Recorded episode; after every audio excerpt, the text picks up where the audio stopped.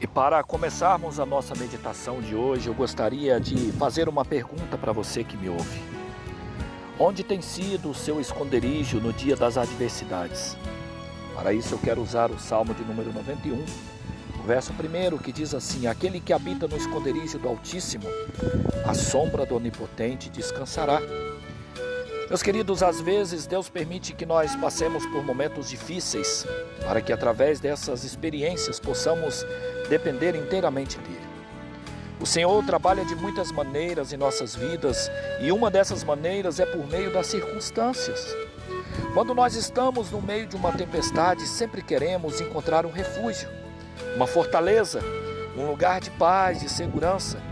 E é nesse momento que surgem várias reações. Algumas pessoas tentam se livrar dos problemas confiando em si mesmas, na sua capacidade própria e acreditam que, com pensamento positivo e força de vontade, tudo se resolverá. Outras pessoas buscam esconder a realidade debaixo do tapete, mostrando que estão bem e que a vida está perfeita. Há também aqueles que vão em busca de novas coisas, de um novo amor, de um novo emprego, melhoram a sua aparência, fazem viagens, buscam novas amizades, e tudo isso para que o vazio do seu coração seja preenchido. No entanto, não ocorre. Mas há um grupo de pessoas que, diante das lutas e das aflições, se lembram imediatamente dos braços de Deus. Elas sabem que precisam ser fortes para poder resistir às provações, mas não buscam se reerguer sozinhas, porque elas entendem que somente Deus pode restaurar e livrá-las dos seus problemas. Se você faz parte desse grupo, saiba que Deus está com você nesse momento difícil.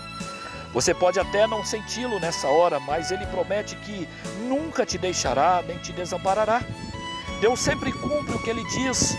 Eu sei que muitas vezes nós nos sentimos sozinhos na nossa jornada, mas eu quero encorajar você a não confiar nos seus próprios sentimentos, mas sim no Senhor porque Ele promete endireitar todos os nossos caminhos se nós fizermos isso. Olha o que diz o provérbio de número 3, versos 5 e 6. Confie no Senhor de todo o seu coração e não se apoie em seus próprios entendimentos. Reconheça o Senhor em todos os seus caminhos e Ele endireitará, endireitará as suas veredas. Meus queridos, eu quero dizer para você que o nosso refúgio é o Senhor, a nossa fortaleza é o Senhor. Por mais que possam existir saídas, meios, mecanismos, ferramentas que prometem resolver os nossos problemas, mas somente um é capaz de fazer isso. E eu quero que você, se for possível, repita comigo esse salmo. Aquele que habita no esconderijo do Altíssimo, a sombra do Onipotente descansará. Direi do Senhor, Ele é o meu Deus, o meu refúgio, a minha fortaleza, e nele confiarei confia no Senhor, entrega o seu caminho para Ele, que Ele vai endireitar as suas veredas, Ele vai resolver os seus problemas, Ele vai te ajudar a passar pelos momentos de dificuldade, Ele vai dar a mão para você atravessar esse Jordão, Ele vai dar a mão para você no meio do deserto, vai te carregar no colo se for preciso, mas o que Ele espera é que nós confiemos inteiramente nele, porque somente Ele pode fazer aquilo que nós precisamos. Que Deus abençoe você em Cristo Jesus. Amém.